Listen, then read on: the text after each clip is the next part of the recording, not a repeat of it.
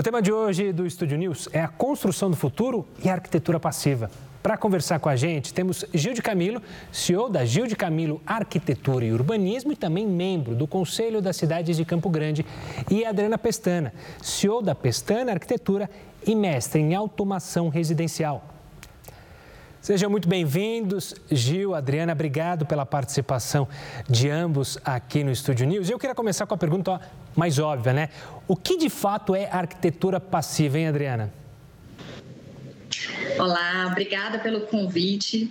E bom, arquitetura passiva, a gente entra lá nos primórdios da arquitetura mas ela é considerada hoje é uma certificação alemã onde a gente tem aí como manter as temperaturas nos interiores das residências, das edificações, com sistemas que não são praticamente nada tecnológicos, digamos assim. Com a própria arquitetura, a gente consegue controlar essas temperaturas e isso a gente sabe que a arquitetura já faz isso lá desde o início, né? Desde a construção com grandes paredes em pedra, para que a gente tenha aí manter a temperatura. No inverno, a casa continuar quentinha e no verão ela ficar mais fresca. Então, para resumir, seria uma técnica, né? A arquitetura passiva é uma técnica de arquitetura que a gente consegue aí manter as temperaturas mais, uh, uh, falando mais claramente, no interior das residências e dos, dos edifícios. Claro.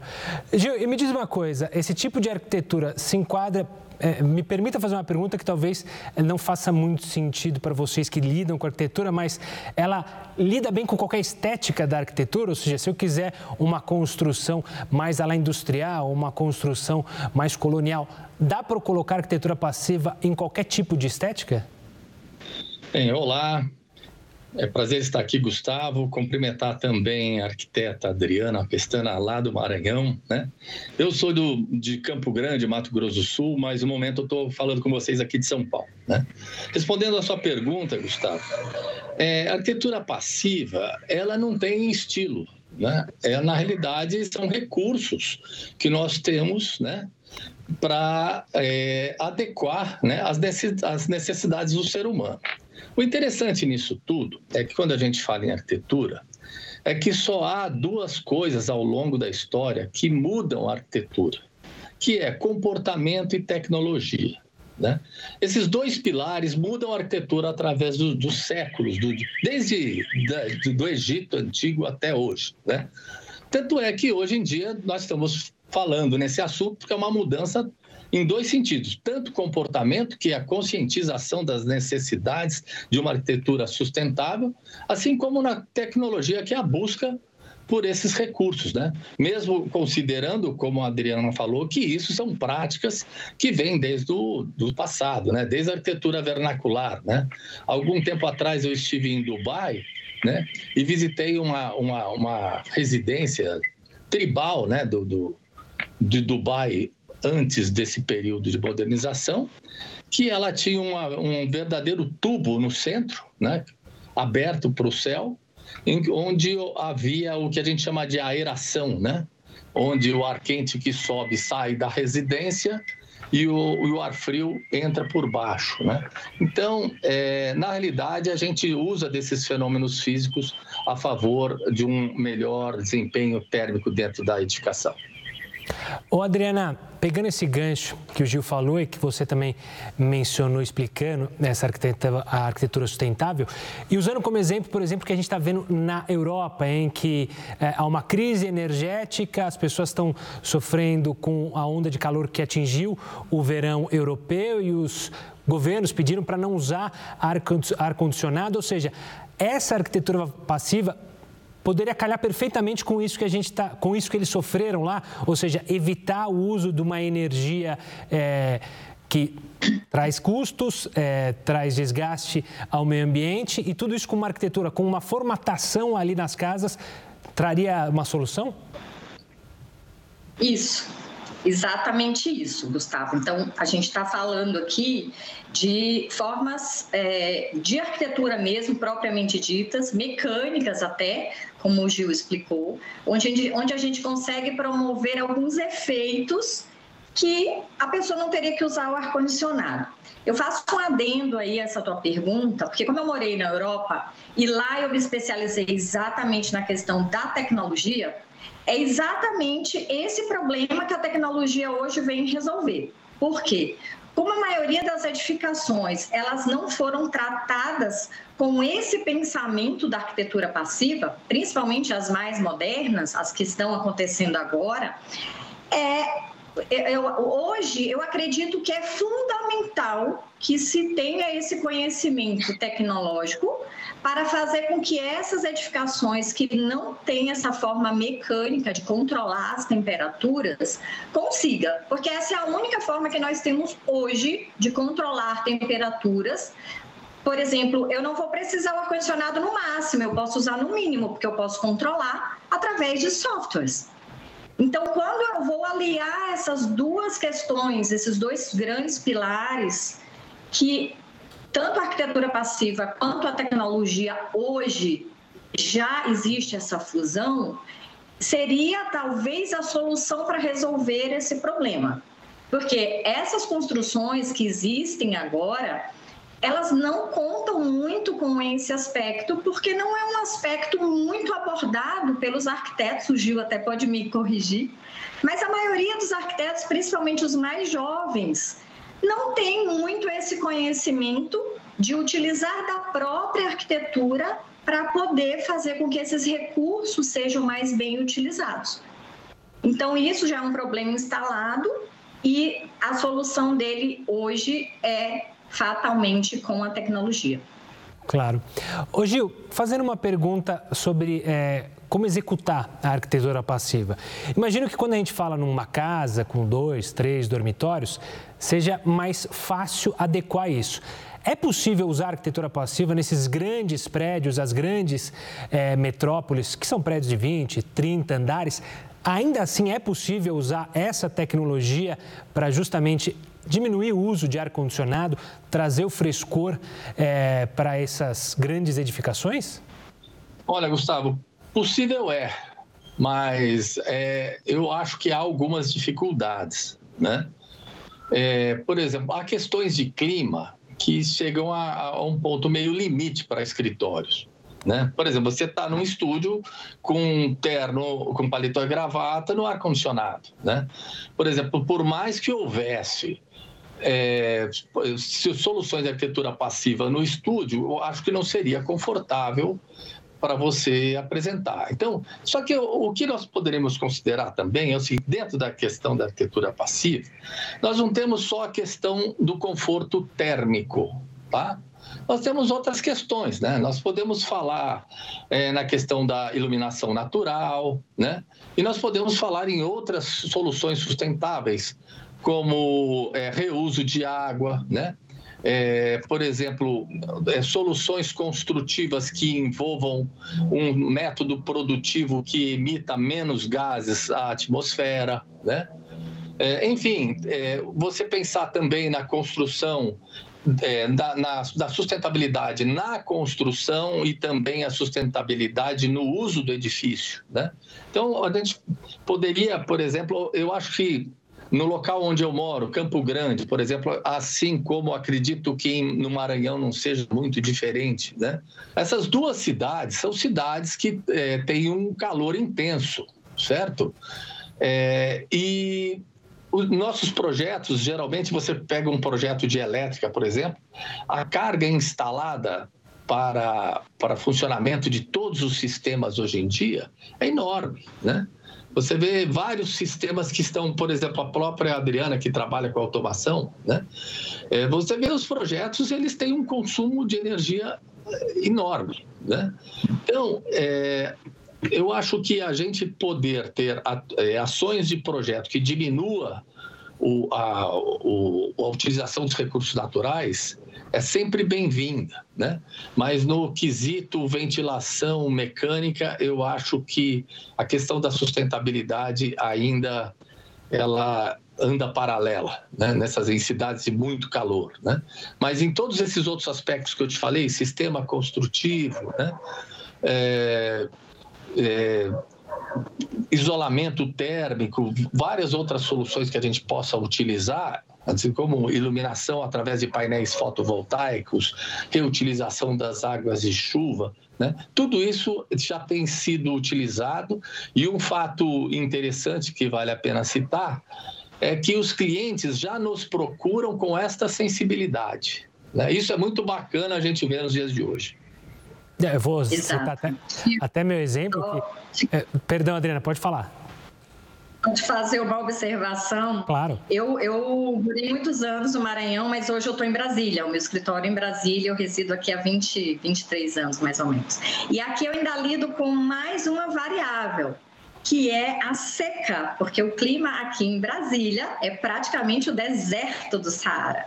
Então, é, foi mais uma variável que eu tive que trazer para os meus projetos para tentar corrigir ou pelo menos melhorar a situação, porque a, a, a arquitetura bioclimática aí, junto com essa arquitetura passiva e a tecnologia, é aonde eu consigo criar ah, soluções aqui em Brasília que eu consiga ter um, um bom conforto ambiental interno porque eu tenho que controlar muito mais do que o calorão lá do Maranhão. E lá, olha que eu conto com uma ventilação, então com uma boa implantação no terreno, eu consigo aberturas fantásticas, eu consigo um efeito chaminé, eu consigo criar pátios, átrios que façam com esse ar é, suba, como você explicou no início da tua fala, mas aqui em Brasília eu ainda conto com essa variável aí que é a seca. E essa daí é talvez a mais difícil de todas elas, da gente lidar, porque nesse caso aí eu tenho que estar tá umidificando esse ambiente o tempo inteiro. Então aí a gente ainda tem mais uma questão que precisa unir realmente esse conhecimento técnico, tanto da passiva é, quanto da arquitetura tecnológica, da bioclimática, para que a gente possa trazer tudo isso para uma edificação que seja, como você falou, sustentável, que a gente não agrida o meio ambiente e que traga esse bem-estar, essa qualidade de vida para o usuário com tantas mudanças climáticas que a gente está passando, né? Claro. Eu só ia comentar né, essa questão que o Gil falou, né, dos clientes buscando essas soluções. Ia citar um exemplo, eu estava fazendo uma reforma na minha casa e já estava tentando buscar soluções justamente das placas fotovoltaicas para tentar é, ser mais sustentável, ou seja, é uma necessidade que todo mundo está de olho. Mas eu queria também pegar um ponto, é, até citando o meu caso, mas citando outras residências e outros escritórios e prédios e construções que foram feitas, vamos dizer, a moda antiga, elas podem se adaptar, a arquitetura passiva pode auxiliar e nessas construções, sem precisar que sejam demolidas, às vezes prédios é, históricos, se adaptarem a terem uma arquitetura mais sustentável? É possível fazer isso, Adriana? Sim, perfeitamente. É o que nós chamamos de retrofit ou seja, trazer uma modernização para essas edificações, para que a gente possa obter o máximo de conforto. Então, aí tem todo um estudo sobre o sistema construtivo da época, para que a gente possa criar novas aberturas ou que a gente possa criar sistemas de isolamento.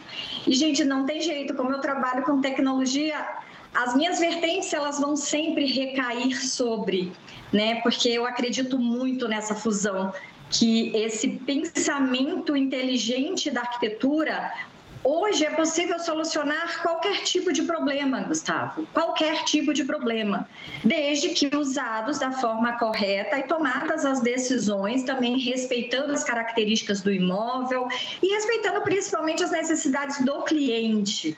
Né? Eu acho que o foco principal é na necessidade dele, é sempre para ele.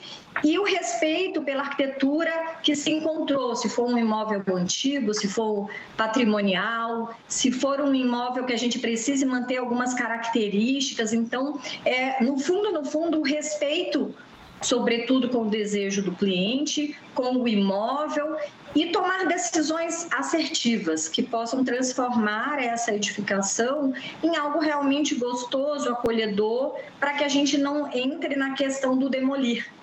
Então, ah. esse processo do retrofit traz isso com muita, com muita delicadeza, eu vejo assim.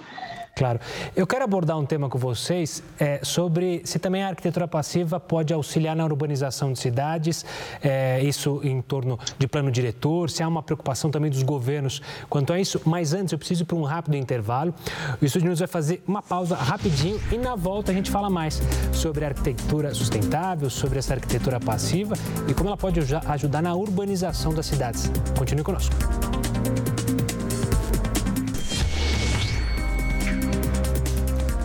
Estúdio News já está de volta. Eu sigo aqui com o Gil de Camilo, CEO da Gil de Camilo Arquitetura e Urbanismo e membro do Conselho das Cidades de Campo Grande. E também conosco a Adriana Pestana, CEO da Pestana Arquitetura e mestre em automação residencial. Gil, quero fazer essa pergunta que eu deixei no primeiro bloco sobre o urbanismo da cidade.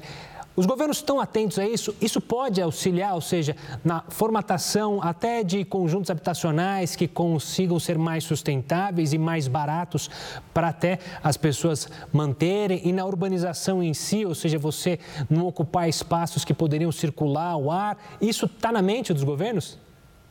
Olha, e sem dúvida, os técnicos dos, dos órgãos de planejamento na maioria das cidades brasileiras já estão sensíveis a isto. Né? Por exemplo, em Campo Grande, no, no Planurb, né, nós estamos é, detalhando uma série de legislações né, que derivam já do plano diretor né, e que tratam exatamente desse assunto. Né? Nós estamos é, é, aumentando a, a, permeabilidade do solo na cidade, né, tornando a cidade para que o solo respire mais, né? é, as próprias construções também, com, fazendo micro, microcaptação das águas pluviais para que haja assim um, um, um, retardo no fluxo das águas e evitem enchentes, né? Também na questão da acessibilidade, que é algo que torna a cidade mais amigável, nós avançamos muito nesse quesito, né? E também na questão da, da habitação popular, né? é, essas novas tecnologias né, tendem a ajudar muito é, na, na, questão da sustentabilidade e na questão de uma arquitetura mais amigável. Né? Por exemplo, o Campo Grande, a gente é, foge do calor. Né? Então, a gente procura fazer uma arquitetura onde o efeito chaminé, que é o, o ao efeito da convecção, né? O ar quente sobe, né? E, e, a gente procura dissipar isso pelo próprio ambiente. Isso estão na maioria das estão na maioria das residências, né?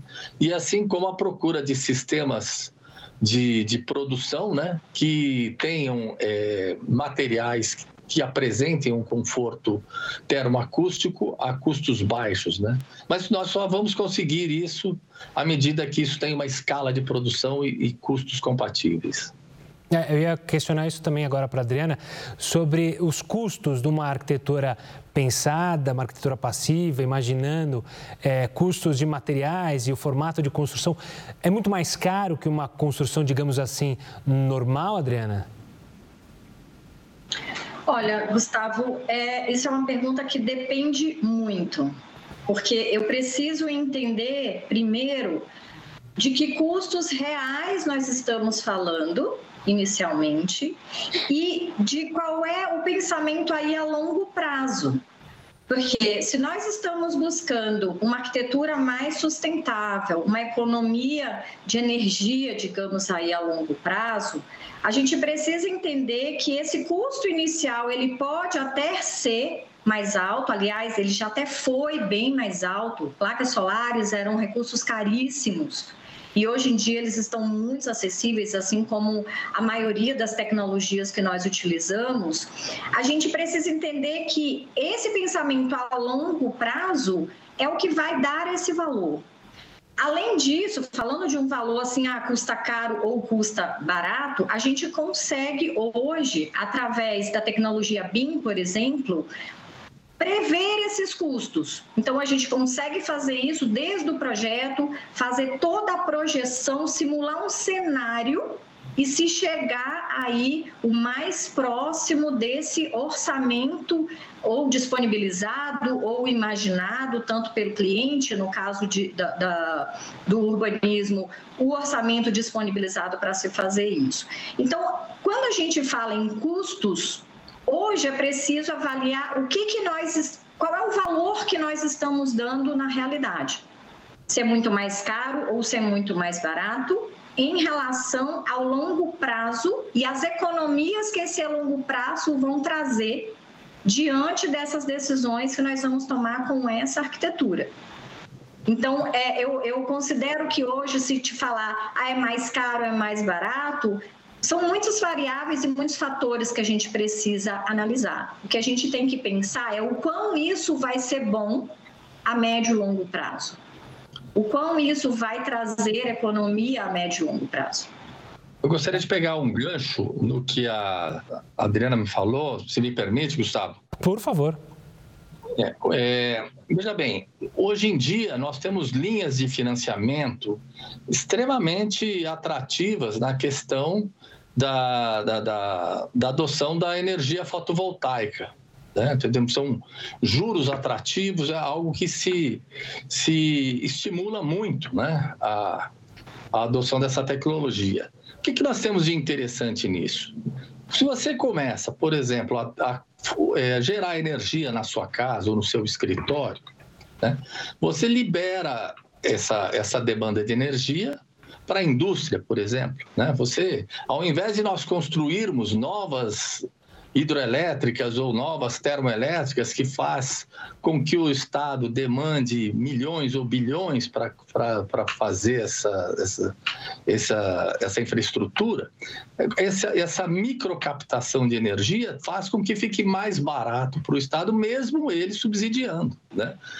Por que, que eu falo isso? Né? Porque nós poderíamos pensar da mesma forma com relação a materiais, com relação à pesquisa e novos materiais de construção, por exemplo, como a Adriana falou, que num primeiro momento podem ser mais caros, mas que com um subsídio governamental ou com uma isenção de impostos pode fazer com que ele, a conta feche. Né? Então, acho que é uma questão de política pública né? que poderia fazer parte de um, de um conjunto de ações. É um pouco daquela economia circular, né, Gil? Ou seja, é, aquilo segue rodando, essa energia é, segue rodando, a economia segue rodando em torno da sustentabilidade. Eu ia pegar o gancho também, olhar é, como o Brasil está comparado a outros países, Gil? A gente ainda está muito atrás, é, olhando pouco para essas possibilidades. Os outros países estão mais à frente, não estão mais à frente. A gente está mais, é, digamos assim, na vertente. O que, que a gente pode se comparar com outros países do mundo da arquitetura? Olha, tem um outro condicionante nisso tudo, que é o custo da mão de obra, né? Na realidade, o Brasil ainda constrói é, é, dentro de uma, de uma construção dita, vamos dizer assim, convencional, porque o custo da mão de obra ainda é baixo. Né?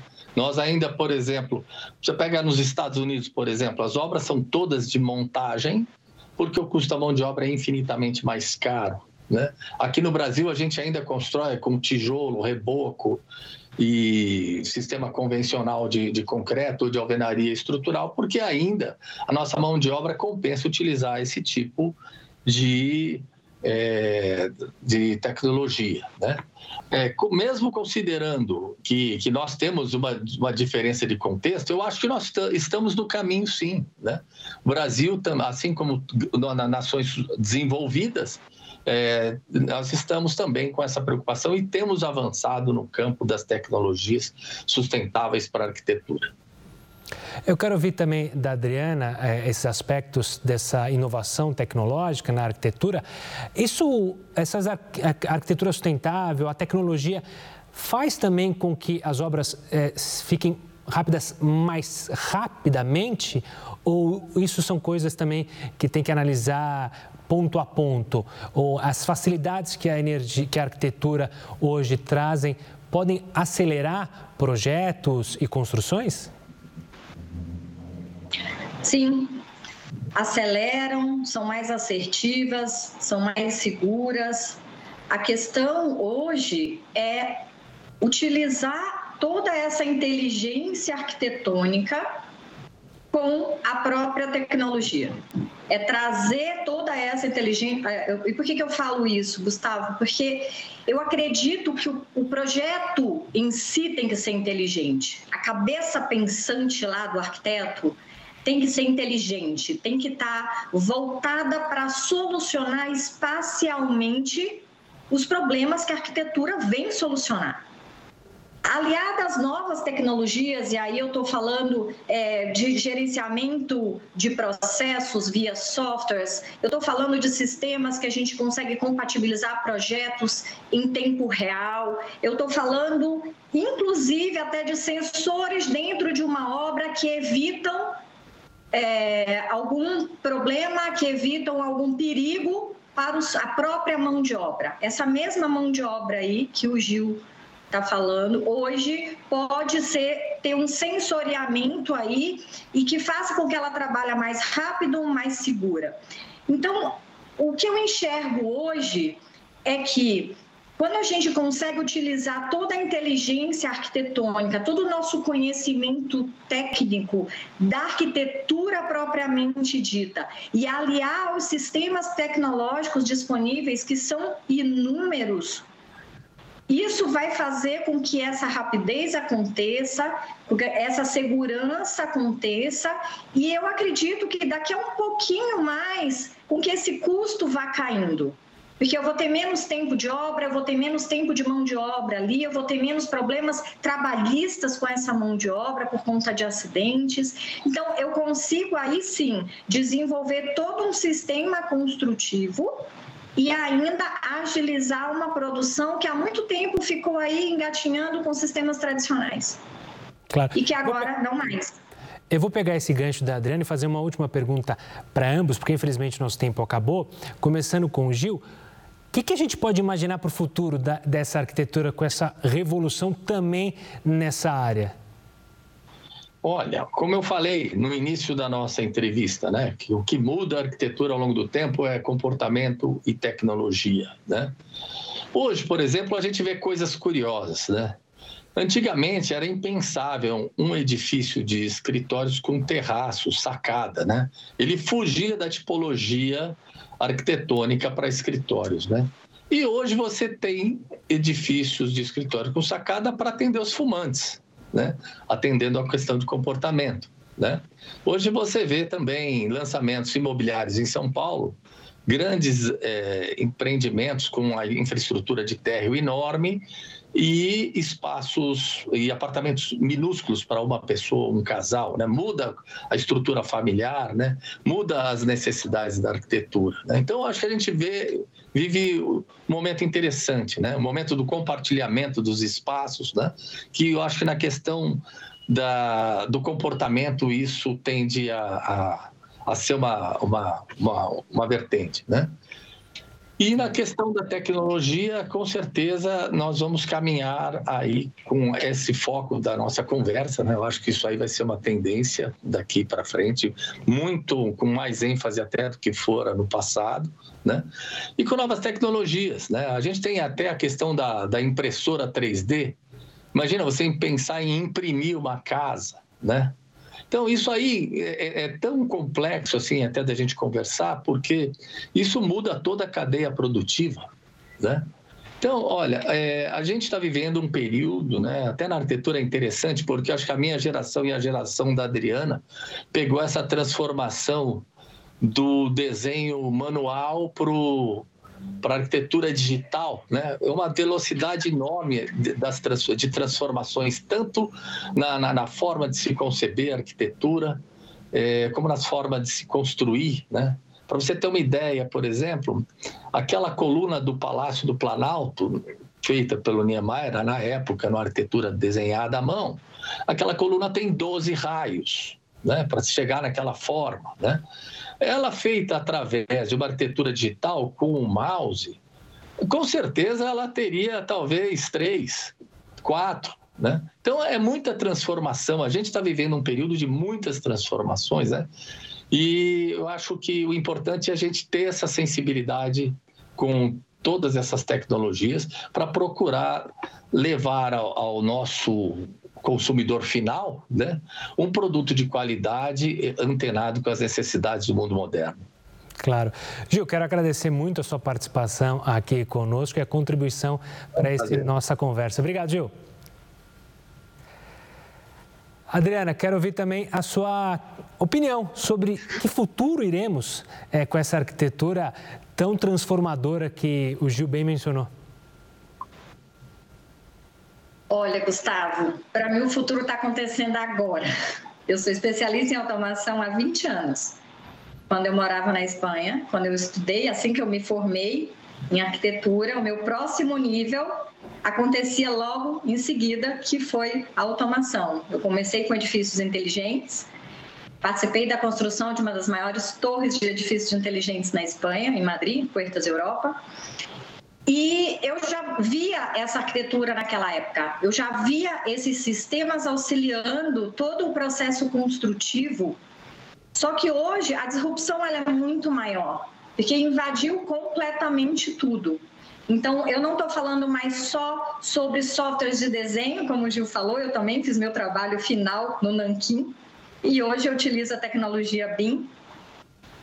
Mas eu estou falando de, do gerenciamento de absolutamente tudo.